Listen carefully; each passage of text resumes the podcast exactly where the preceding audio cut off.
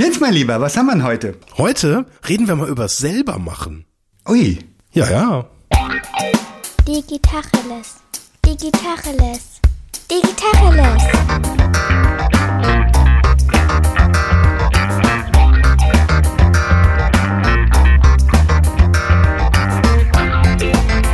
Mein Name ist Jens Wehrmann. Und ich heiße Eckehard Schmieder. Jens, du meinst so do-it-yourself wie neulich im Baumarkt? Äh, ja, also ich habe tatsächlich ein Erlebnis gehabt heute, wo ich bei mir selber ein, ja, so ein Denkmuster festgestellt habe, wo ich mich so ein bisschen erschreckt habe. Und zwar tendiere ich dazu in meiner Firma, ähm, Dinge nicht so gerne rauszugeben, sondern ganz viele Sachen erstmal selber zu machen. Und weiß nicht, da wollte ich mal mit dir so drüber diskutieren, was da eigentlich dahinter steckt. Nur mal zum Klarstellen, du meinst du als Person oder du meinst außerhalb der Firma, externe Beraterinnen oder Dienstleister oder was meinst du mit, mit rausgeben? Rausgeben an externe Firmen. Okay. Oder jetzt irgendwie externe Personen. Also ich nehme mal Beispiel irgendwie so, wir machen das komplette Recruiting selber, wir machen die komplette Webseite selber, wir machen sogar die Fotos für die Webseite selber. Ich kann zu jedem einzelnen Punkt immer ziemlich genau sagen, warum und wie und kann das gut begründen. Und trotzdem ähm, hatte ich irgendwie äh, vorher so diesen Eindruck, ist das irgendwie so ein Muster? Woran liegt das? Ist das so ein Schwabengehen, was da in mir ist, dass ich einfach das Geld sparen will und keine Lust habe, das rauszugeben? Ja, das könnte ein guter Punkt sein. Das Sparen. Ähm, jetzt kenne ich dich aber doch schon ein paar Tage länger und weiß, dass du weißt, dass man da nicht unbedingt spart, wenn man alles selber macht. Ich hätte jetzt auf Kontrollverlust getippt oder auf Angst vor Kontrollverlust. Triggert das was bei dir? Kann da was dran sein? Ähm, ja und nein.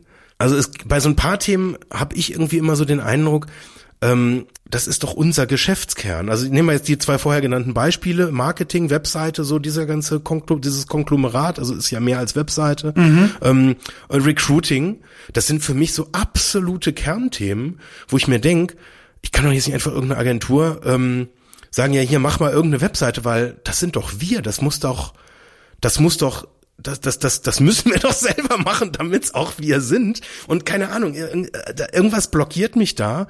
Und vielleicht ist das der Kontrollverlust, dass da irgendwie was, dass da jemand von außen kommt, der uns ja gar nicht so genau kennt vielleicht oder I don't know. Ja, das kann gut sein. Und könntest du glauben, dass ein guter IT-Dienstleister, nehmen wir mal an Webseite, ein guter, ein guter äh, Webseitengestalter, Designagentur, was auch immer ähm, ne, von der Konstellation sich da anböte, dass die den Spirit aufnehmen könnten? Oder hast du vielleicht sogar, das könnte ja auch sein, hast du vielleicht sogar Sorge, diesen Spirit, diesen, diese Kultur, dieses, was euch besonders macht, auf den Punkt bringen zu müssen? Es ist ja auch recht komfortabel zu glauben, wir haben es selber gemacht, also sind's ja wir, also kann ja gar nichts verkehrt sein. Aber wenn du es rausgibst, bist du gezwungen, das so zu briefen, dass jemand draußen das verstehen kann. Ja, möglich. Das ist tatsächlich möglich. Dass das so eine Ursache ist, dass so, so ein paar Dinge, die, wir hatten vor 60 oder 70 Folgen ja mal über das Thema Webseiten gesprochen. Und da hatten wir ein Beispiel, an das ich mich tatsächlich noch ziemlich gut erinnere. Ähm, die falschen Bilder auf der Webseite. Wir haben so ein paar Bilder, wo ich den Eindruck habe, eine Agentur würde sagen, nee, sorry, ähm, das geht nicht. Da sind Bil- Bilder auf der Webseite, da haben Leute die Augen zu. Das ist, das sind keine richtigen Bilder, die sind nicht gut. Die sind, das sind schlechte Bilder, die ihr da verwendet.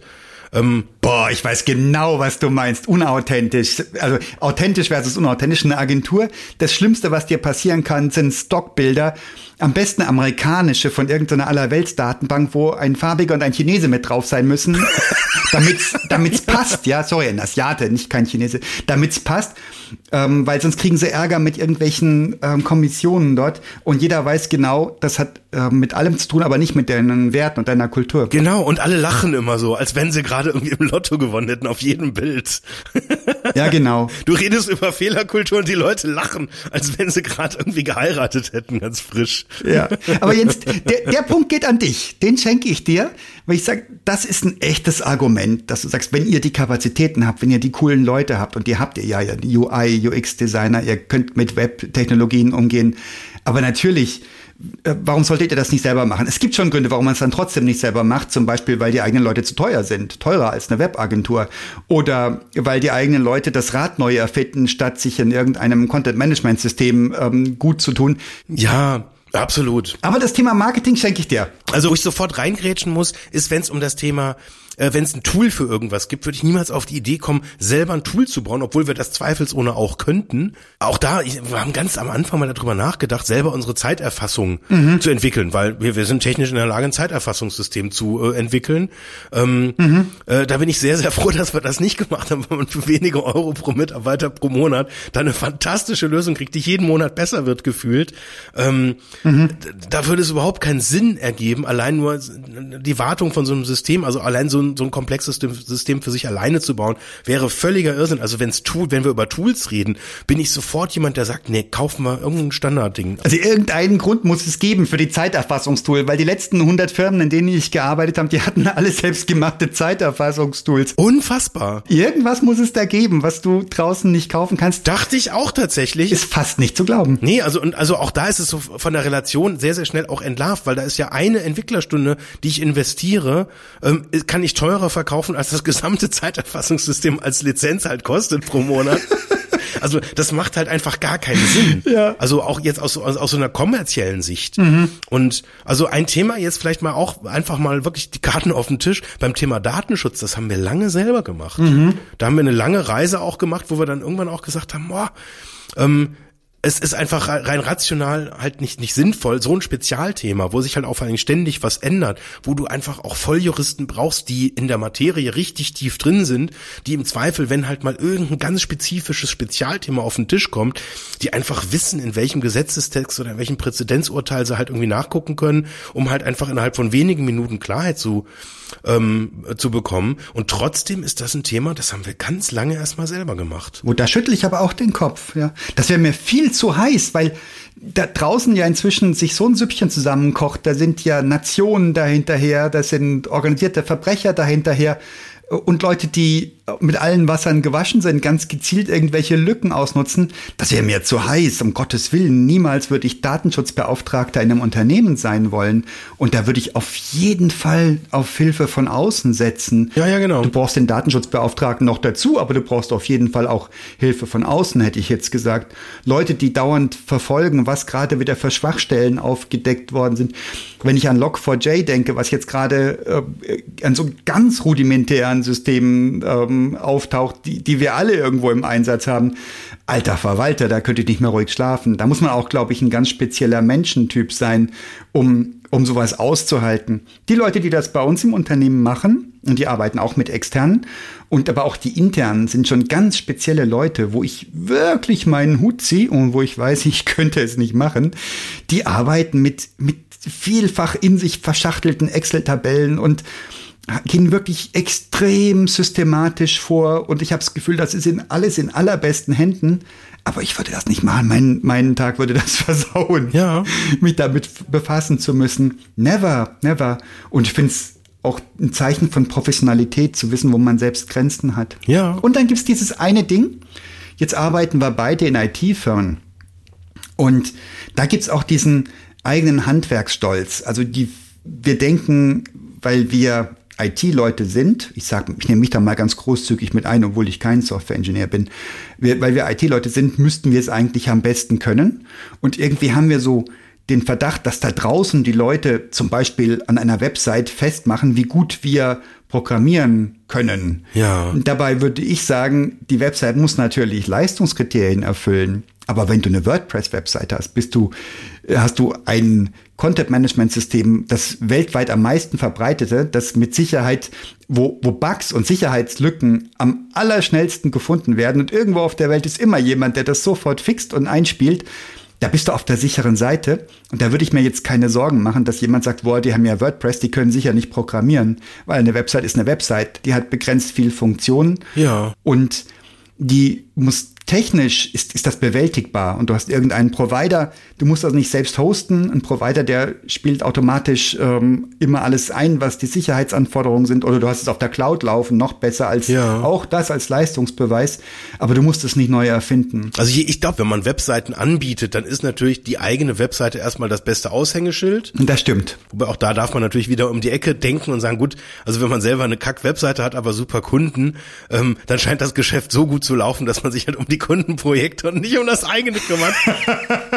Wie, wie die Jugendlichen mit den Baggy Jeans, also die jetzt nicht mehr Jugendlichen, die jetzt um die 30 sind, die die Hosen so auf über den Knien getragen haben, irgendwie als wollten sie sagen, guck mal, ich bin so krass cool, dass ich selbst mit so einer albernen Hose noch cool aussehe. Ja, aber das ist tatsächlich ein ganz witziges Prinzip. Das hat sich für mich echt oft bewahrheitet, dass Leute, die wirklich gut im Geschäft sind, einfach nicht die, die, die, die, die Lust und die, die Möglichkeit irgendwie haben, auch zeitlich sich dann da wirklich richtig reinzustressen und das wirklich auch richtig gut zu machen, sondern da spricht die Arbeit halt für sich und die Empfehlung für sich und im Zweifel ist halt die Webseite halt ein Witz. Habe ich tatsächlich ein paar Mal auch schon gehabt. Ja, aber das klingt viel zu rational. Für mein, meine Erfahrung ist das so, die Leute hätten gerne, und das sind die, die sich immer sofort entschuldigen, ja, gucken Sie nicht auf der Website, die ist eh noch gerade im Umbau.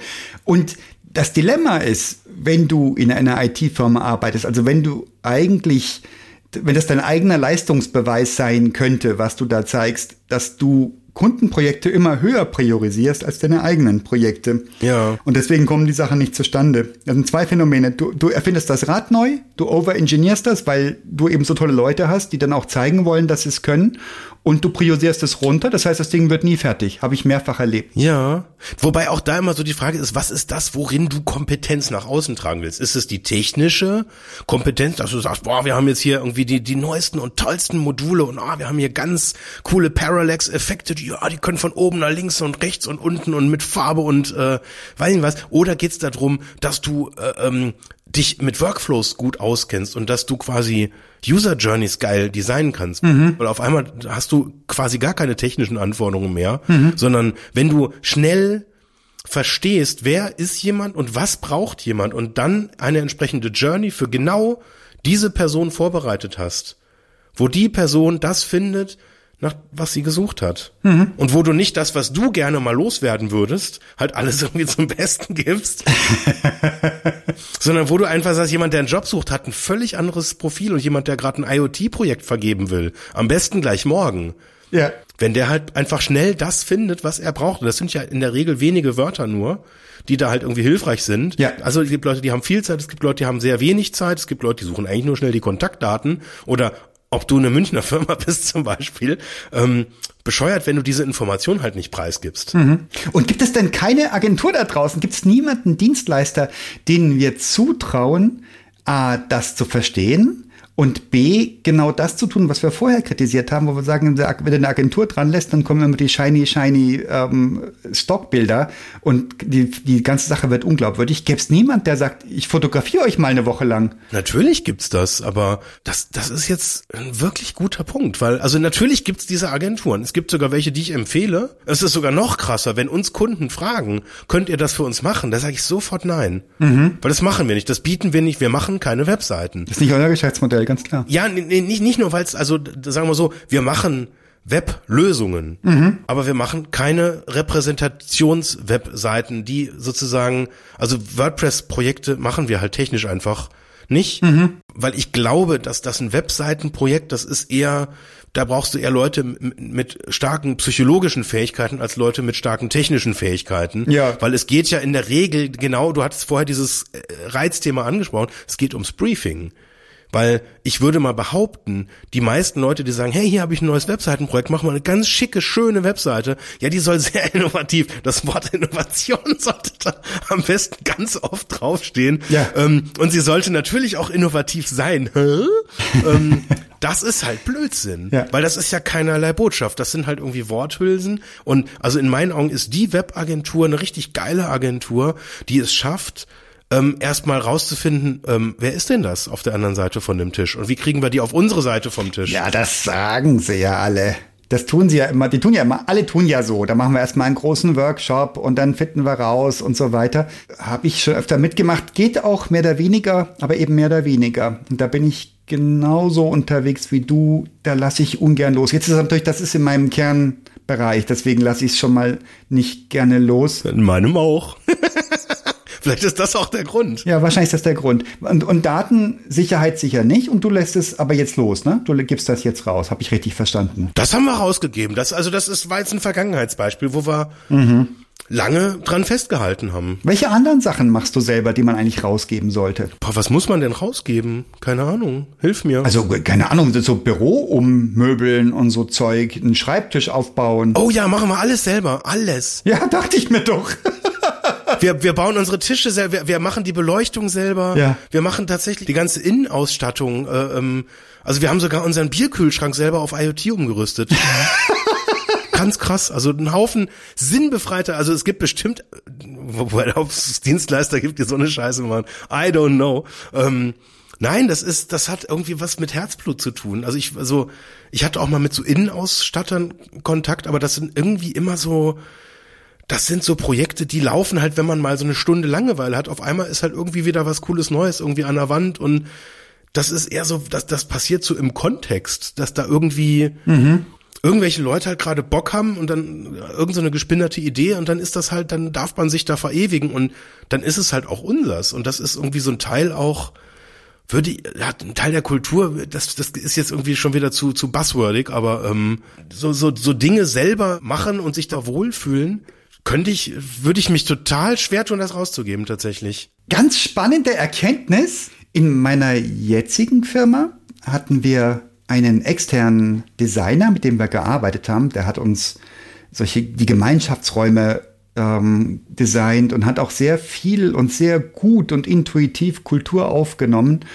Und jetzt kenne ich nicht so viele, die das, die sowas ähnliches machen wie er, aber ich finde ihn hart an der Grenze zu sensationell, wie gut und wie intensiv er aufnimmt und das übersetzen kann in, in dreidimensionale Gegebenheiten. Der ist jetzt festangestellt bei uns. Das ist auch eine spannende Entwicklung, weil der, als ob das andersrum eigentlich, ne? Extern eingekauft, Ja. weil sinnvoll, weil gut, weil so Leute haben wir nicht. Und dann haben wir ihn, weil er so in das, der ist, der ist Teil der Kultur geworden. Und was er macht und was er aufnimmt, ist, ähm, gehört jetzt fest zum Prozess. Ja. Wahrscheinlich kein Zufall, ja, sondern, sondern eine andere Ausprägung vom selben Phänomen. So wie wir sind, kann es draußen keiner reproduzieren, kann es draußen keiner verstehen.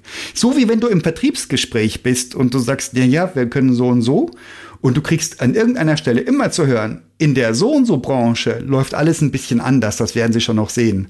Ja, also, das, also jeder glaubt, seine eigene Branche oder ihre eigene Branche wäre was Besonderes. Und dabei, ja, wie immer, ist was Besonderes und ist auch ganz viel vergleichbar. Aber wir überschätzen das Besondere an, den, an unseren eigenen Umgebungen. Ja, ja, gut, das ist ja immer so die, die Frage, was sagt man dann und was ist dann so wirklich das, das eigentliche Motiv dahinter? Ja, dass man dann sagt, ja, die IT-Branche oder die Branche ist sehr speziell. De facto ist ja genau das Element, was das Briefing so verdammt schwer macht. Das ist ja eigentlich das, was speziell ist. Was ist denn das, was uns ausmacht? So, und dann fragt halt irgendwie dich, dich, dann, dich dann der, der, der Externe, ja, was ist denn dein USP? Und da muss man ja mal ganz ehrlich auch in den Spiegel gucken und sagen, ähm, haben wir einen? Jo, ist was? ganz genau. Ich weiß, was das bedeutet, aber wir haben halt keinen. Entschuldigung, tut mir total leid, weil wir machen, wir be- benutzen die gleichen Frameworks wie hunderte von anderen Firmen auch. Ja. Wir machen auch Frontend-Lösungen, ja, wir machen auch Middleware, wir machen Backend, alles super, wir machen Design. Das ist alles, das ist nicht unique. Was ist denn dann unique? Und dieses unique wirklich dann also aufzuschreiben, äh, und zu sagen, ja, wie, da, da, das, das ist jetzt genau dieser und jener Aspekt, das ist tatsächlich mega schwer. Also sowohl es jetzt zu briefen, als auch das so auf den Punkt zu bringen und sagen, das sind jetzt die fünf Punkte, das ist, das macht jetzt unsere Kultur aus. Weil immer wenn ich das sehe, ähm, dann, dann, dann siehst du da irgendwie so, ja, unsere Werte, die sind dann teilweise so in, in großformatig dann an der Wand.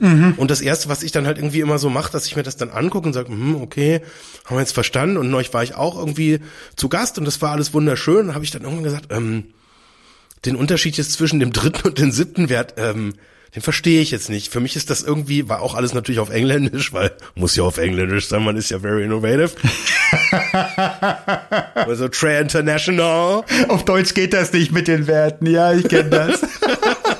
Und dann habe ich, ich habe es jetzt so ein bisschen auf meine sprachliche Unzulänglichkeit dann schon gesagt, du, ähm, hilf mir noch mal ganz kurz rein sprachlich, was ist denn da der Unterschied? Und dann habe ich nur Gestammel gehört. Total krass eigentlich. Mhm. Oder was heißt Gestammel? Aber ja. das war so, also es, es war so ein Versuch, es zu erklären, aber dann war dann so ein bisschen, ähm, so der, der letzte Satz war, ja, es ist nicht so ganz überschneidungsfrei. Ähm, okay, das kenne ich auch, das habe ich auch schon gehört und wahrscheinlich sogar gesagt, ja. Ohne das jetzt irgendwie ver verurteilen zu wollen, es ist halt verdammt schwer, ähm, auf so ein paar Wörter, ne, über viele Jahre gewachsene Kultur, ähm, dann auch so mal eben schnell kurz in ein paar Zeilen so auf den, auf den Punkt zu bringen. Ich finde das eine unglaublich schwierige Aufgabe. Wobei mir das Bild im Kopf rumschwirrt, jetzt seit wir drüber gesprochen haben, Stell dir vor, du bist externer Dienstleister und kriegst die Aufgabe in einer IT-Firma, die was macht, was andere Firmen auch machen, mit den gleichen Technologien, den gleichen Mindsets oft und musst hier was rausarbeiten, da mal zwei Tage mit der Kamera mitzulaufen und einfach Szenen einzufangen. Ja. Und die Dinge rauszuschneiden, wo irgendwie ein, ein Gefühl sichtbar wird, wo eine Emotion blitzt.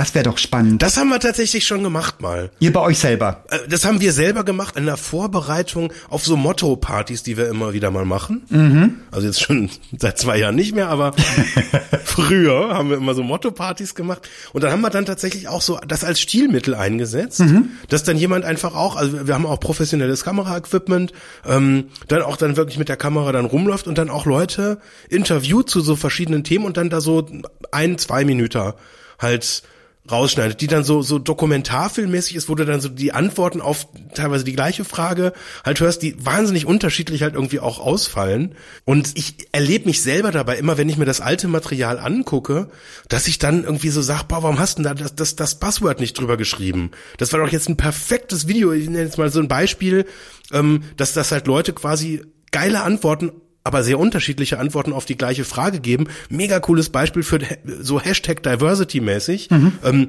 haben wir halt nicht drüber geschrieben, hatten wir halt das Buzzword nicht auf dem Schirm, aber das, was halt rüberkommt, ist exakt die Message dahinter. Und eben nicht so runtergebrochen, hey, wir sind halt die Diversity-Firma, wir sind ganz toll und machen das alles politisch total korrekt, sondern nee, das war die Message selber halt in zehn unterschiedlichen Formulierungen von zehn sehr unterschiedlichen Leuten, ähm, teilweise auch nicht auf Deutsch, weil die noch nicht so weit waren und dann aber irgendwie dann, also ganz witzig von, von dem Effekt und gefühlt, wenn ich mir jetzt so, wenn ich das jetzt so seziere, da jetzt jemanden mit, mit einer professionellen Kameraausrüstung so ein paar Tage rumlaufen zu lassen, um, äh, es war halt eine Party. Mhm. Da sind halt an einem Abend halt irgendwie, weiß ich nicht, 100 Leute gekommen und haben halt Party gemacht.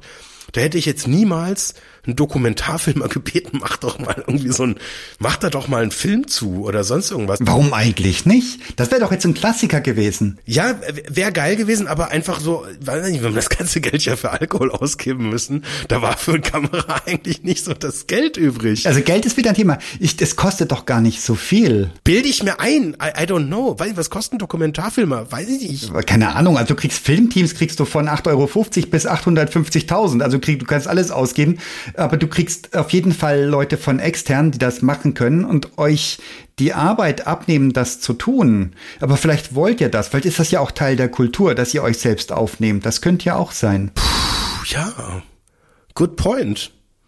Ja, ja. Vielleicht ist, vielleicht ist es auch, auch so Teil, ähm, diese, so, ja, vielleicht ist es dieses Geschlossene, dass man eben nicht sagt, ey, wir machen es immer Vielleicht ist genau das so ein Punkt, eben nicht immer alles rein rational zu machen, sondern sagen, ey, das ist einfach ein Spaß, das machen, das machen wir gerade zusammen, das machen wir unter uns mhm. als eingeschworenes Team und da haben wir auch so ein Vertrauensverhältnis, dass wir jetzt dem Kollegen vom, vom Nachbarbüro, ja, mit dem machen wir ganz anders Quatsch in so einer Videosituation, als wenn da jetzt so ein Profi von außen kommt. Ja, glaube ich gerne, ja. Wir hatten tatsächlich mal auch so ein Fernsehteam, da ging es jetzt um einen Beitrag zu einem äh, Kundenprojekt von uns im Haus und da habe ich das versucht, so ein bisschen äh, äh, auch aufzulockern. Aber das war total angespannt, weil die, die hatten irgendwie dann, die hatten allein irgendwie schon zwei Leute nur für die Beleuchtung dabei und das war halt, das war total aufregend irgendwie. Da war halt, das Fernsehen ist im Haus, oh Gott. also das war auch bei uns im Büro, das war ein völlig anderes, da waren völlig andere Vibrations. Die Leute haben halt, weil sie Angst hatten vor denen, halt die Türen zugemacht und die sind sonst nie zu. Also so in die Richtung halt. Also das ist. Ah, ja, ist doch verständlich. Das ist vollkommen normal. Das ist ja nicht jeder gleich so, ein, so eine Rampensau wie du. Ja, ich habe meine Tür auch zugemacht. Ich habe die gar nicht mehr rausgelassen. Aber die Leute waren drin, gibst du, die Kameraleute. Ja, natürlich, die waren alle drin und hab gesagt, nee, nee, das reicht schon, wenn er mich interviewt. Jens, was für andere Dinge macht ihr selber, die idiotisch sind, selber zu machen? Klempnert ihr? Verlegt ihr Kabel? Ja, Kabel verlegt ihr selber bestimmt, ne? Ja, das mache das mach ich höchstpersönlich. Klempnern tut ihr auch rohrfrei? Nee, Klempnern machen wir nicht selber. Okay. Trockenbaum machen wir auch nicht selber. Beruhigend zu wissen. Die Kaffeemaschine, das würde ich gern selber können. Das kann ich leider nicht. Wir haben so eine, boah, das, ist so ein, da, da ärgere ich mich regelmäßig drüber, weil die Kaffee, also die Kaffeemaschine, die, die, die, also die regelmäßigen Wartungstermine von unserer Kaffeemaschine kosten mehr als die von einem Auto. Das ist irgendwie völlig überflüssig. Wenn ich's könnte, würde ich's tun. Also ich dachte, dass du, dass du keinen Kaffee machen kannst mit der Kaffeemaschine. Das wäre jetzt spannend, dass du einen externen Kaffeemacher einstellst. Ja gut, da lasse ich schon jemand für kommen. Nee, Barista, das muss schon sein. So viel Budget haben wir schon noch. Aber die Wartung kostet, ja. Neue Reifen für eine Kaffeemaschine, das läppert sich zweimal im Jahr, ne? Ja, also wo ich auch äh, vers verschiedene Versuche schon gemacht habe, so, so äh, Leute, die mir Vertrieb außen, von außen anbieten wollten, das hat halt immer nicht geklappt. Da hab, das habe ich versucht. Also wir haben halt mit einfach mit da, da verschiedene Anläufe gemacht und das, das war halt immer einfach nicht von Erfolg gekrönt. Deswegen habe ich das irgendwann aufgegeben. Da wäre jetzt irgendwie nicht rausgeben das, das, das falsche Wort. Das habe ich immer mal wieder probiert und irgendwann habe ich gemerkt, ganz ehrlich, es ist unser Kern. Recruiting ist das Gleiche. Wir haben früher auch mit verschiedenen Recruitern zusammengearbeitet ähm, und seit wir es selber machen, läuft's halt einfach sehr gut. Ja, und da, da ich bin voll bei dir. Also sowohl Vertrieb als auch Recruiting. Diese Erfahrung habe ich auch gemacht in verschiedenen Konstellationen, auch in meiner eigenen Firma. Und Vertrieb hat immer nicht geklappt, weil wenn du das so zum Abhaken machst, wenn du sagst, ich, ja, was ist denn das Ziel jetzt hier von dem Callcenter, die müssen Termine machen. Das sind immer Scheißtermine gewesen bei mir mit dem Callcenter, obwohl ich wirklich kein schlechtes Wort über dieses Callcenter verlieren möchte. Ich habe das Gefühl, das ist ein anderes Ding, ob du sagst, ich mache einen Termin für den Herrn so und so mit dem mit der Frau so und so oder ob ich sage, ich habe hier ein Herzblutthema und ich versuche das zu transportieren an einen Menschen, der potenziell da von dem, von dem Herzblut äh, profitieren könnte. Das ist ein ganz anderes Ding. Und ähnlich beim Recruiting, was ist denn das für ein Dilemma, das wir haben? Da arbeiten wir in den tollsten Firmen der Welt und da draußen laufen heiß begehrte Software-Engineers und Engineerinnen rum. Und es ist so wahnsinnig schwierig, die zu erreichen und in drei Sätzen oder einem Wort nur, je nachdem, wie viel Zeit wir haben, bei so einem Kontaktpunkt klar zu machen, hey, Beste, was dir passieren kann, ist fang bei uns an. Total schwer und das könntest du mit Herzblut und du kriegst die Frequenz nicht hin, die du bräuchtest. Du müsstest ja dauernd telefonieren und du müsstest ja dauernd unterwegs sein auf sozialen Medien oder am besten in den Unis vor Ort sein, wo die Leute rauskommen, dann wo sie ihre Studiengänge machen.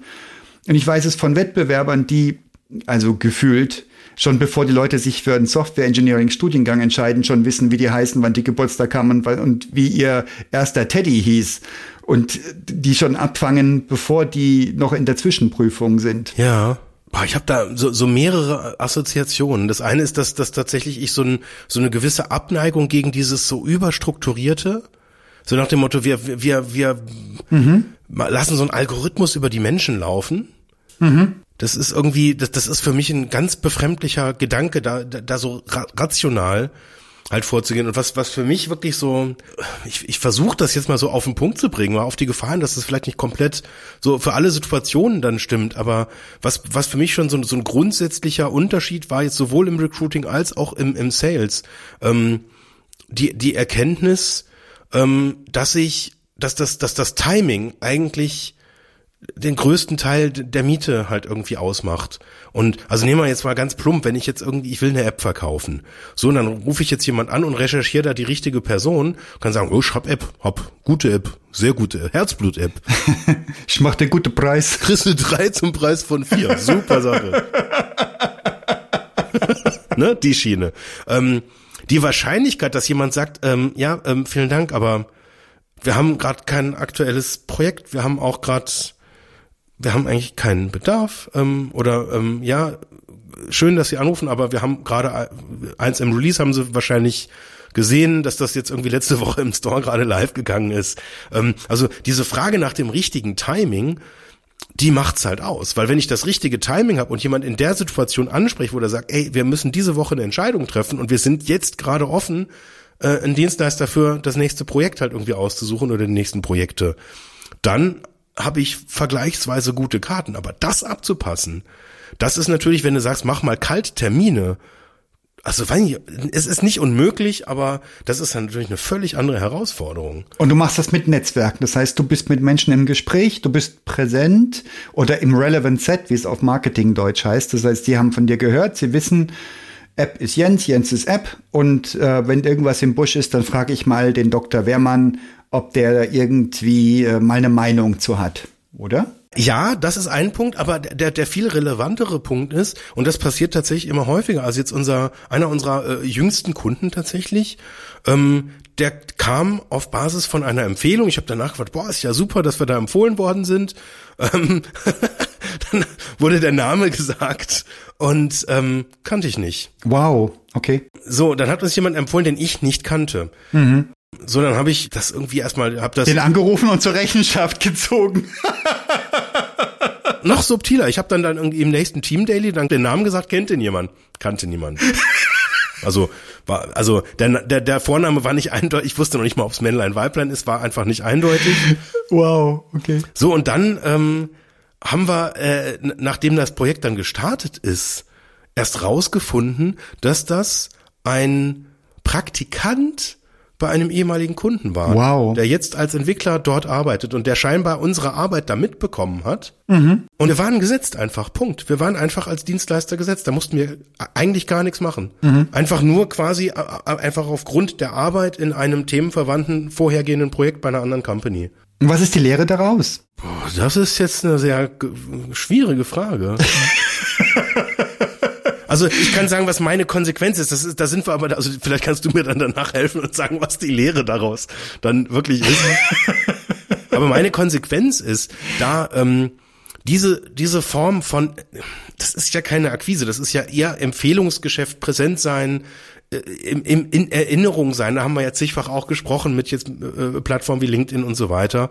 Das reicht völlig aus, um uns ein Wachstum zu bescheren, der, der an der Grenze von dem ist, was wir halt schaffen können, Schrägstrich wollen. Mhm. Ähm, so, das, das, das, äh, was jetzt die Lehre ist, das, das hängt jetzt davon ab, wo ich hin will. Mhm. Weil wenn ich sage, wir wachsen eher, weil es sein muss und nicht, weil ich jetzt irgendwie als Chef sage, wir müssen wachsen. Das ist vielleicht einfach, da habe ich ein anderes Ziel.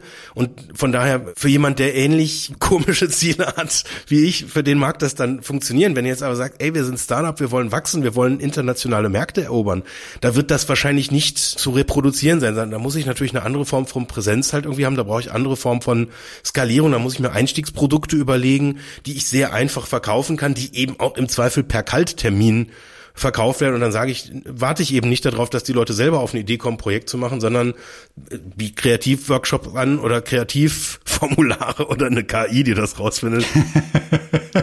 dass ihr das macht. Oi. Da gibt's ganz tolle Sachen und dann kann ich auf die Schiene quasi Bedarf erwecken, wo noch gar keiner da ist ja. oder noch krasser irgendwie in Competition gehen oder sagen, hey, wir lösen euren Dienstleister ab, weil wir machen es immer so und so viel billiger oder besser oder schneller oder das kann man dann alles machen. Da kann ich aber de facto gar nicht so viel generalisierten Lehren irgendwie draus ableiten für mich. Ja, skalieren ist das eine, wenn du sagst, ich will, ich will wachsen. Aber auch wenn du nicht wachsen willst oder nicht so stark wachsen willst, sondern irgendwie dir selbst ein gesundes Wachstum verordnest, dann willst du doch gerne auch steuern können. Du willst nicht die Projekte nehmen müssen, die reinkommen. Nehmen wir mal an, die meisten sind eh geil, es ist ja dann gut.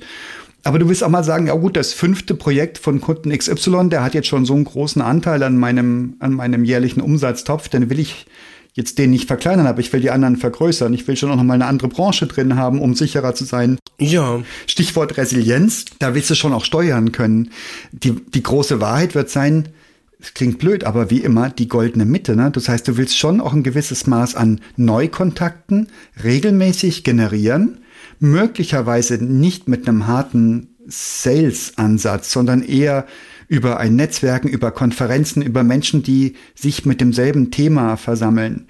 Du willst wahrscheinlich rund um zufriedene Menschen zurücklassen. Ob das ein Praktikant ist, ob das jemand ist, der gekündigt hat bei dir, ob das ein Kunde ist, ein Ex-Kunde ähm, oder die, die Frau oder der Mann von einer Kundin oder der, das ist doch, du willst überall rundum ein zufriedenes Geschäft machen und zufriedene Menschen zurücklassen, denke ich mir. Oder, oder nicht zurücklassen, das klingt ja auch schon wieder dramatisch, aber dich mit zufriedenen Menschen umgeben. Ja. Und dann sollte das funktionieren. Und du kannst trotzdem wenig steuern dann, ne? Also mit, dem, mit einer Sales-Truppe kannst du steuern. Darf ich da mal ganz kurz innehalten, weil das ist eine krasse Weisheit. Das ist genau die Lehre, die ich gerade nicht aussprechen konnte. Mhm. Das ist eine krasse Weisheit. Jetzt mal ganz ehrlich, das ist harter Scheiß. Nein, kein Witz. Call me Buddha. Nein, oder das, aber jetzt ganz ehrlich, Ja. das ist kein Sales-Ansatz, das ist, das ist, nenn es Religion, das ist eine Religion. Ja. Aber diese, diese Religion, zufriedene Menschen um sich rum zu haben, ob in Projekten, nach Projekten, ob, egal in welcher Beziehung, du hast es gerade wirklich gut formuliert. Das ist krass, weil das ist als Sales-Ansatz unglaublich mächtig. Also mächtiger als jedes Callcenter. Also jetzt ohne Anspruch auf Exklusivität, auch das finde ich eine sinnvolle Einschränkung. Aber ähm, das ist ein krasser Approach. Eben nicht an, an Stellen eine äh, äh, Gewinnmaximierung zu fahren um jeden Preis, sondern auch da so behandeln, wie es einfach fair ist, wie man selber gerne behandelt werden muss. Das ist eine Binsenweisheit im Prinzip. Und eben im Zweifel eher auch für den, den Menschen im Umfeld halt, die auch die Entscheidungen halt auch treffen. Weil wenn das dann halt fein ist und wenn das irgendwie gut läuft, dann, ähm, dann passiert da ganz, ganz viel im Nachgang. Ich überlege jetzt gerade so, ich horch mal in mich rein. Und so ein ganz innerer Impuls wäre, ja, aber es gibt Leute, mit denen kommst du einfach nicht zu Potte. Da stimmt die Chemie nicht oder was auch immer. Aber nach dem Durchgang letztens zum Thema gewaltfreie Kommunikation würde ich jetzt mal den Versuch wagen zu sagen, grundsätzlich sollten wir Menschen immer gut miteinander auskommen können. Und dazu gehört jetzt auch endlich viel Wissen und Technik. Ja, also ich glaube ich glaub schon, es gibt Konstellationen, da passt's nicht so gut. Ähm, es mag sogar Situationen geben, da stimmt vielleicht auch die Chemie dann nicht so gut. Und es muss jetzt auch nicht jede Person dann halt irgendwie eine neue, neue Mitarbeiterin und irgendwie eine neue Kundin empfohlen haben.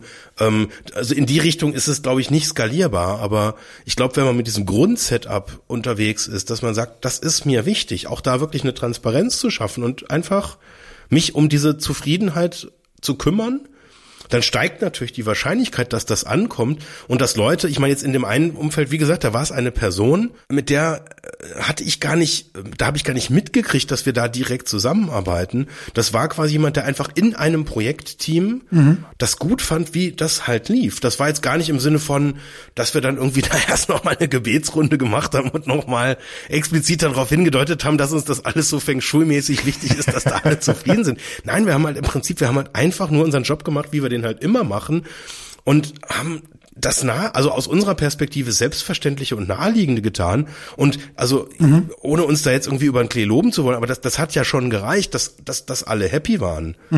Also wir haben Erwartungsmanagement betrieben, wir haben niemanden vor den Kopf gestoßen. Also auch da muss man die Kirche im Dorf lassen. Ne? Jetzt sind wir weit weggekommen vom Thema selber machen. Hat das mit selber machen zu tun, dass du sagst, ich will zufriedene Menschen um mich rum haben und deswegen mache ich die Dinge selber? Nein, das hat nichts zu schaffen. Ich kann auch mit Dienstleister, Dienstleisterinnen arbeiten. Ich kann Menschen um mich rum haben. Im Gegenteil, wahrscheinlich je größer mein Radius ist, desto mehr Zufriedenheit könnte ich streuen. Oder sehe ich das falsch? Ja, überlege ich gerade mal, weil also was was mir jetzt zum Beispiel bei LinkedIn auffällt, dass ich den Eindruck habe, äh, da gibt's ja äh, quasi für jeden Lebensbereich auch irgendwie die die passende Beraterin und den passenden Berater. und Wieso willst du wieder abnehmen? wäre mal wieder gut. da kann ich dir jemanden empfehlen. Your personal trainer, genau. Ja, ich habe bei manchen ähm, Leuten, denen ich folge, so den Eindruck, dass die quasi das völlig systematisch, dass die quasi sich nur noch aufs, aufs Atmen äh, konzentrieren und, und der Rest gibt's irgendwie dann halt irgendwie so ein Pool von 23 Expertinnen und Experten, die sich halt um jeden äh, Körper, äh, jeden Bereich des Körpers, der Seele, des Business, des Vertriebs, des Personaleinstellens, äh, halt, also wo, wo für jeden Detailaspekt halt jemand anders da ist, selbst fürs für, also äh, selbst fürs Copywriting, auch das fand ich ein Begriff, den kannte ich vor ganz kurzer Zeit noch nicht. Echt? Okay. Das ist halt irgendwie so, dass ich, keine Ahnung, mache ich selber. Ich schreibe meine Texte selber. Wenn ich was schreibe, egal ob es ein Brief ist, ob es eine E-Mail ist, ob es ein LinkedIn-Post ist, ob es Marketingmaterial ist, ich schreibe das einfach selber. Ja, aber die wenigsten können das. Wahrscheinlich ist es dir deswegen fremd gewesen, weil du es einfach kannst und machst und dich traust und die ganz viele Menschen haben große Schwierigkeiten, flockig zu schreiben, die Dinge auf den Punkt zu bringen. Und die meisten finden es schwierig. Erstmal, wo, wie fange ich an? Wie sage ich es denn? Und dann kommen drei, vier, fünf Kommata und noch ein Nebensatz und noch ein, einen Schachtelsatz reingepackt. Und dann irgendwie, das klingt nicht so gut. Ich habe auch keine Ahnung, woran liegt das denn? Vielleicht mal die Ungs alle rausnehmen und so weiter. Die, die wenigsten Leute können das. Und gerade Schreiben und Sprache ist schwierig, weil wir ja alle aufwachsen mit unserer Muttersprache und irgendwie können wir es ja dann auch alle. Und dann noch besser werden und zu sehen, was gibt's denn für Techniken, was gibt's denn für Grundregeln und so weiter. Das machen die wenigsten von uns. Wenn du eine Gestaltung haben willst, da sagt niemand, oder das sagt niemand, da sagen nicht alle automatisch, ja, du, pff, Gestaltung, Farben, Formen, Sprache, Typografie, gib mal her, das mache ich mal eben. Da nimmt man ganz selbstverständlich jemand, der es gelernt hat. Und beim Texten ist schwierig. Also da glaube ich, dass das schon ein, ein großer Bedarf da ist, dass Menschen das brauchen. Und wird geringer. Wir werden mehr ähm, Audio, wie sagt man denn da? Also nicht, nicht visuell, sondern auditiv. also wir, wir hören die Dinge mehr, als dass wir sie lesen, Das ist meine, meine These. Wir gucken mehr auf Videos. Also unsere Generation vielleicht nicht mehr, aber die, die nach uns kommen, doch schon deutlich stärker. Ja. Und die These wäre, dass Lesen abnehmen wird, also dass die, die Fähigkeit des Lesens abnehmen wird. Das ist ja noch krasser eigentlich, oder? Ich meine, wenn es dann per Video ist, ich meine, das, das ist ja, da, da hast du ja noch mehr Komplexität drin. Ich meine, wenn ich dann sage, okay, ich schreibe ein paar Zeilen selber oder lass es halt im Zweifel halt schreiben oder mir halt zumindest halt dabei helfen, dass ich halt eine Vorlage schreibe und dann sagt jemand, ich mach's mal ganz kurz äh, halt locker flockig, dass es halt auch irgendwie halt, dass es funktioniert, äh, dass da halt aus der, aus der, aus deinem aus deiner Botschaft halt eine Story wird, die man auch gerne liest, mhm. ähm, verstehe ich dann noch eher als, also Video ist ja dann noch mal viel komplexer. Oder einfacher, weil ganz viele Elemente, um die du dich nicht kümmern musst, tragen zu deiner Geschichte bei. Wie bist du angezogen? Wie stehst du? Wie ist deine Stimme? In welch, was ist deine Umgebung? Auch das trägt dazu bei, bei einem Video ähm, deine Geschichte voranzubringen. Das kann stimmen und das kann in die Hose gehen. Würde man dann sehen, aber steuern müsstest du theoretisch weniger. Während wenn du sagst, ich habe hier fünf Zeilen, um die Sache zum Erfolg zu bringen, um hier jemanden zu gewinnen, um hier zu diesem einen Klick zu führen, dann müssen die sitzen. Und ich glaube, dass das für viele Menschen die größte Herausforderung scheint. Aber das sind wir jetzt im sehr abstrakten Gebiet unterwegs. Das kommt sicher auf die, ganz auf die Situation an, auf das Ziel an, auf die Zielpersonen an und das Medium. Wahrscheinlich ist das zu weit hergeholt. Also du schreibst selber und du kannst es und du bist damit zufrieden, gibt es keinen Grund, das nicht zu machen.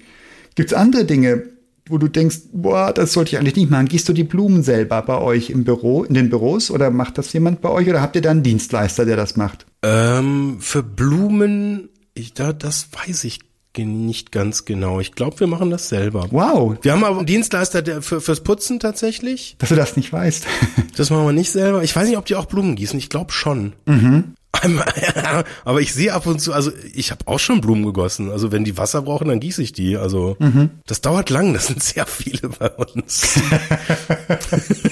Aber das ist so, auch so, ich mähe auch zu Hause selber Rasen tatsächlich. Also wir haben keinen Gärtner oder sowas. Das ist irgendwie, mhm. und das ist irgendwie, das ist so, ich genieße auch manchmal so, so gerade so ganz einfache, repetitive Ausgaben. Also Rasenmähen ist super.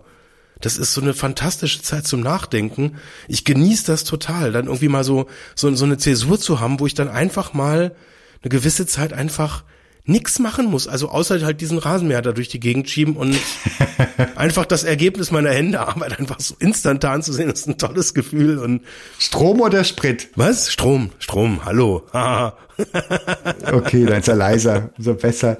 Jetzt wir in den Privatbereich rübergesippt, ganz unmerklich. Wie ist es denn bei dir zu Hause? Machst du da Dinge, Rasenmähen verstehe ich, ist meditativ, ist Ausgleich. Machst du da Dinge, die eigentlich jemand anders machen sollte, aber du machst sie selber? Oh ja, ich habe neulich geklempnert. Das war der Hammer. Das hat mega Spaß gemacht. Also nicht in der Situation selber.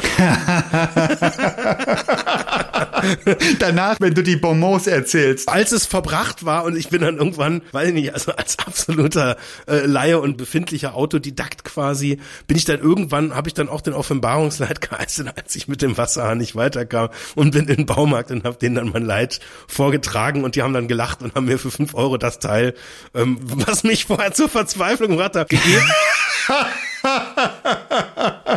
Und habe gesagt, sowas gibt's, das ist ja geil, da habe ich die ganze Zeit nachgesucht. Aber das, da war der Weg, das Ziel, aber da, da war eine monatelange Leidensgeschichte vorausgegangen, mhm. weil halt wie immer wieder von unserem Klempner ähm, halt versetzt wurde, weil eigentlich sollte der halt nur einen Wasserhahn reparieren und das ging dann nicht und dann war das Ersatzteil nicht zu beschaffen und aber allein die Aussage, dass das Ersatzteil nicht zu beschaffen war, hat schon mehrere Monate gedauert und haben gesagt, dann mhm. installier irgendeinen neuen, sollte so ein bisschen so ähnlich aussehen wie die anderen Armaturen, ist alles nicht so wichtig und es ging nicht, der kam nicht, also immer wieder äh, Krass. Termine gemacht und einfach, wir haben einfach keinen Handwerker gekriegt und dann habe ich halt irgendwann einfach ähm, na, gesagt, ja, dann, dann mache ich das halt selber. Wollte ich nicht. Also Wasser wollte ich nicht ran, Elektrik mache ich selber, was irgendwie geht, weil da habe ich auch Spaß dran. Mhm. Aber Wasser war da das erste Mal und das hat sich großartig angefühlt. So das erste Mal so halt so also von so einem Doppelwaschbecken als zwei Wasserhähne neu zu installieren. Aber das kenne ich, wenn du dich da an was ranwachst. Und das ist das Handwerker-Dilemma. Du kriegst die Handwerker einfach nicht. Das kenne ich auch. Und ich kenne auch im Kollegenumfeld und Kolleginnenumfeld Leute, die Dinge tun, obwohl sie es nicht wollen, weil die Handwerker nicht kommen. Und dann kommt das Stolz wie Oscar-Phänomen. Und das habe ich auch. Ich bin dann so stolz drauf. Ich habe hier einen Kellerraum komplett renoviert. Ich habe Boden gelegt, ich habe Wände, Decken gestrichen, ich habe Türzagen gesetzt. Und ich weiß noch, da kann man sich solche Hilfsgeräte kaufen.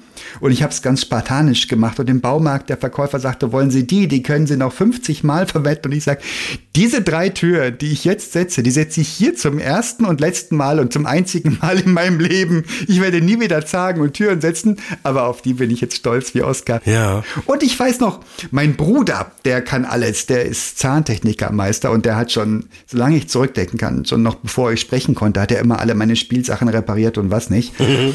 Und dem habe ich gesagt, bei meinem Auto, das war noch ein Peugeot damals, ähm, Lichtmaschine scheint im Eimer zu sein. Und dann muss ich das in die Werkstatt fahren und habe ihn gejammert, voll gejammert, boah, und kein Termin, keine Zeit für einen Termin machen, was. Sagt er, die Lichtmaschine, die machst ja wohl selber. und ich sagte, ja, wie komme ich denn dazu? Und dann hat der Mensch mir einen YouTube-Link geschickt, wo drin steht, wie man die Lichtmaschine von genau diesem Fahrzeug austauscht und einen Link zu einem Autoteile-Anbieter. Und ich, hab, ich bin da nicht mehr rausgekommen aus der Nummer. Und ich habe eine Lichtmaschine bestellt, die war sage und schreibe am nächsten Tag da. Und ich habe einen Abend zugebracht, das war wirklich wüst verbaut, das Teil. Also da musste man wirklich von oben und von unterm Auto schrauben und das Licht hat immer nie gepasst. Und wenn du schon in der Gleitsichtphase bist, hast du immer die falsche Optik auf, egal wie du es machst. Und ich habe es geschafft. Und ich habe bestimmt zwei Jahre danach noch den Leuten, allen, wem, wem auch immer, wer es hören wollte und wer nicht hören wollte, erzählt, dass ich die Lichtmaschine gewechselt habe. so stolz war ich da drauf. Ja, stimmt. Das ist aber auch der Hammer, was es da so an Anleitungen mittlerweile gibt. Ja. Für unterschiedlichste Lebenslagen. YouTube ist geil. Wobei ich da neulich auch so eine, also das war auch so ein, wann war denn das? Silvester, glaube ich? Das war auch so ein, das war ein, ein, ein so, ein, so, ein, so ein Special ähm, Moment. Ich weiß gar nicht, wie das kam. Bei uns ist eine Jalousie kaputt gegangen und äh, keine Ahnung, was stand im Weg und dann war das noch so ein alter Motor und dann dann war das halt auf jeden Fall irgendwie kaputt und dann ist auch diese sind diese Lamellen auch rausgerissen, weil der Motor einfach dann weitergedreht hat und keine Ahnung was. Oh oh, klingt nicht gut. Und dann habe ich tatsächlich mir das angeguckt, habe diesen Kasten halt erstmal weggemacht, ähm, konnte das dann physikalisch lösen und wollte dann, also dann waren diese Endpunkte von diesem Elektromotor, für der die Jalousien steuert, die waren irgendwie halt, weiß ich nicht, weil das völlig unkontrolliert irgendwo hingedreht hatte. Das stimmte halt gar nicht mehr. Sondern musste ich diese Endpunkte, also ich hatte das physikalisch repariert gekriegt und musste dann die Endpunkte neu setzen. So, dann habe ich geguckt. Mhm. Ähm, blöderweise war halt diese Jalousie eingebaut und die Typenbezeichnung war an einer Stelle, also von der, also wenn ich in der Wand gesessen hätte, hätte ich das wahrscheinlich lesen können. ich wusste nicht, was für ein Fabrikat das ist und ähm, habe dann auch mit zig YouTube-Videos angeguckt und irgendwann habe ich ähm, dann auch im Schweiße meines Angesichts gesagt, also es ist jetzt irgendwie, weißt du, um die Mittagszeit, wenn ich jetzt noch einen Handwerker krieg, dann genau jetzt. In zwei Stunden ist dann Silvester, geht nicht. Mhm. Und dann habe ich einfach geguckt, wer ist der nächste Handwerker, weil ich musste dann quasi jemanden finden, der quasi so in Fußentfernung wohnt, dass er dann auch in der gegebenen Zeit dann auch noch kommen kann. Mhm. Und habe den dann angerufen, nachdem ich bei YouTube nicht fündig geworden bin. Okay. Und das, was dann passiert ist, das war der absolute Hammer tatsächlich. Dann ging so ein älterer Herr, also offensichtlich der, der Gründer, Inhaber, Besitzer, wie auch immer du es nennen willst, ähm, war kurz angebunden ähm, dann habe ich dem so kurz mein Problem erzählt. Ich habe schon so gemerkt, es langweilt den fürchterlich. dann bin, bin ich einfach so ein bisschen schneller halt vorgegangen. Hat er, da habe ich dem irgendwann gesagt, ich, ich habe da halt irgendwie einen, einen, weißen Knopf und einen roten. Hat er mir irgendwas erzählt, was ich dann wieder nicht verstanden habe. Aber da hat er mir wirklich einen Schnelllehrgang am Telefon gegeben, wie ich diese Schaltung neu programmiere. Nee. Wie ich da vorgehe. Also keine zwei Minuten hat das gedauert. Und da habe ich gesagt, ähm, gut, also mega, ist super ich probiere das jetzt aus. Angenommen, ich schaff's nicht. Würden Sie denn dann vorbeikommen?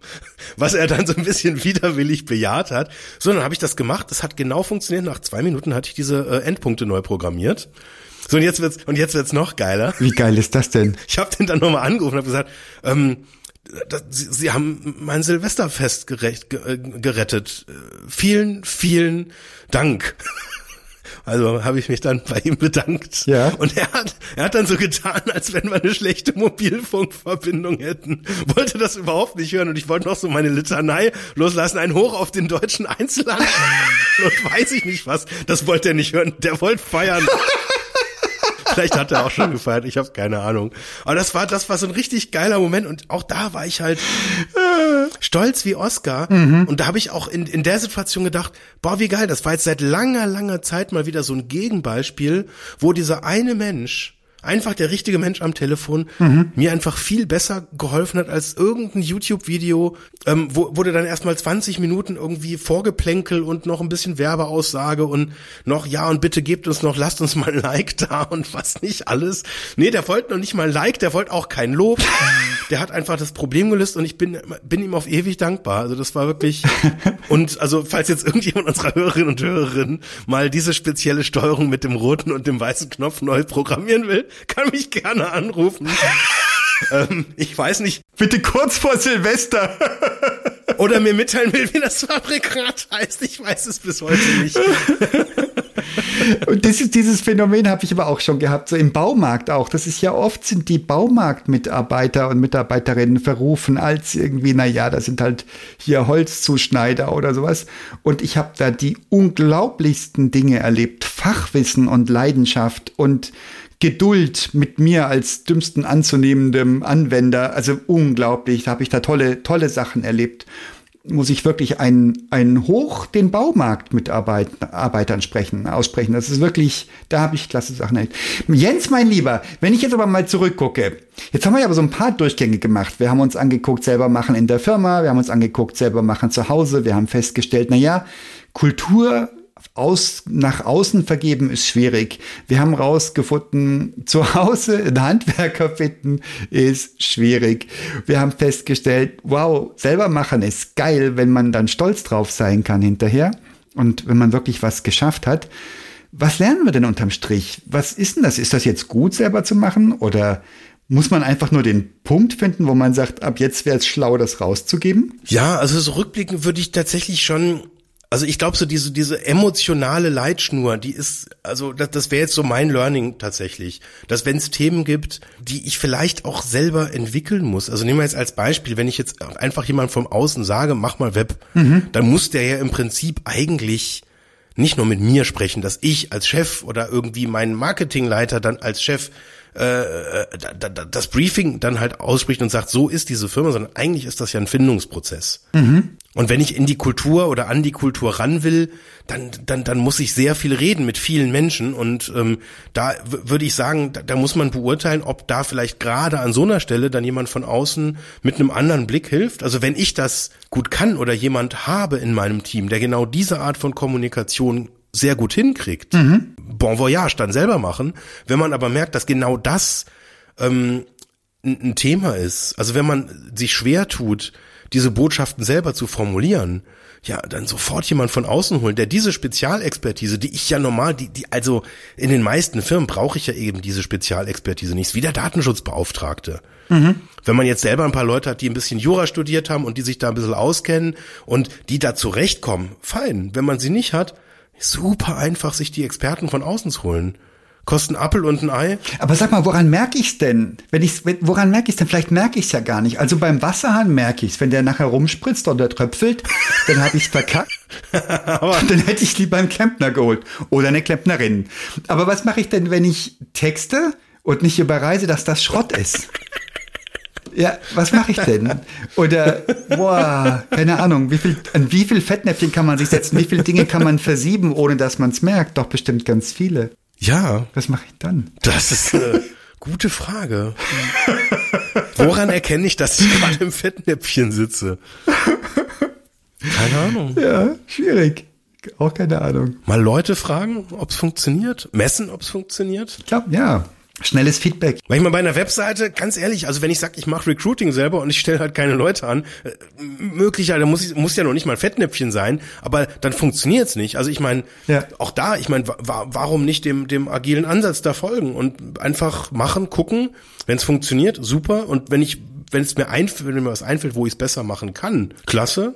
Und im Zweifel, also Impulse von außen, jetzt freundschaftliche Impulse oder mal einen anderen Unternehmer fragen oder einfach mal, weiß nicht, Friends and Family so in, in, in der Kategorie mal rumfragen und einfach gucken, ja. passt das? Ist das, ist das, sind wir da auf dem Weg? Aber auch da gilt natürlich dann wieder, da sollte man ja auch wieder die Signale zu deuten wissen. Weil gerade wenn ich jetzt halt irgendwie in der Familie rumfrage, dann werden wahrscheinlich tendenziell eher wohlwollendes Feedback kommen. Kommt auf die Familie an.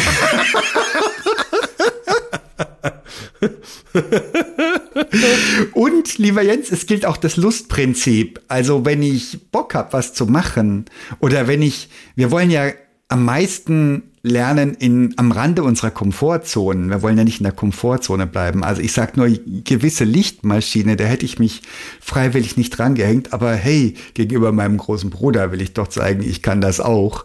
Und mich da überwinden und es dann können. Ja. Wie geil ist das, ja? Also das ist doch auch nochmal, also da hat es, da, da, da war dieses, die Challenge da und wir alle genießen es, glaube ich, so an, nicht außerhalb der Komfortzone, aber am, am Rand der Komfortzone und dann was erreichen, womit wir uns selbst überraschen. Großartig. Und das ist jenseits von Sinnhaftigkeit, jenseits von Güte der Leistung, jenseits von Kosten. Das hat mit Selbstwirksamkeit zu tun. Ja. Wahrscheinlich ganz, ganz unterm Strich mit Glück, mit glücklich sein. Noch so ein geiler Punkt. Ja, krass.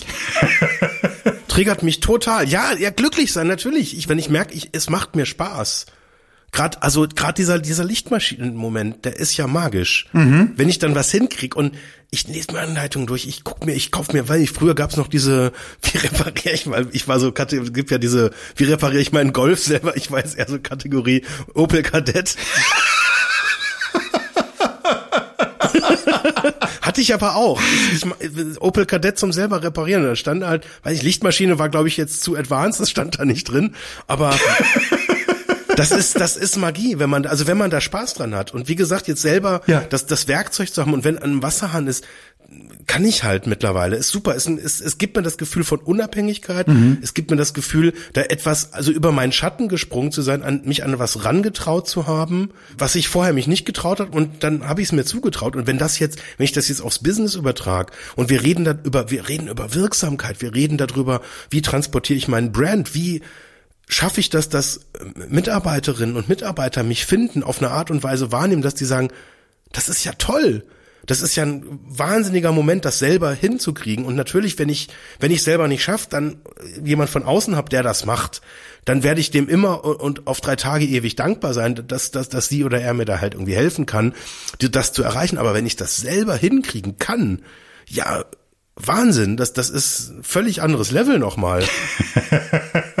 War mir nicht so bewusst vorher, aber ja, natürlich, das ist ein ganz, ganz wichtiger Punkt. Ja. Huh. Jens, mein Lieber, wieder ein Stück Erkenntnis. Wie schön. Boah, wir sollten mal selber so einen Podcast machen. Das wäre geil, oder? Einfach mal machen. Auch wenn man das mit dem Anschließen der Mikrofone nicht gleich hinkriegt.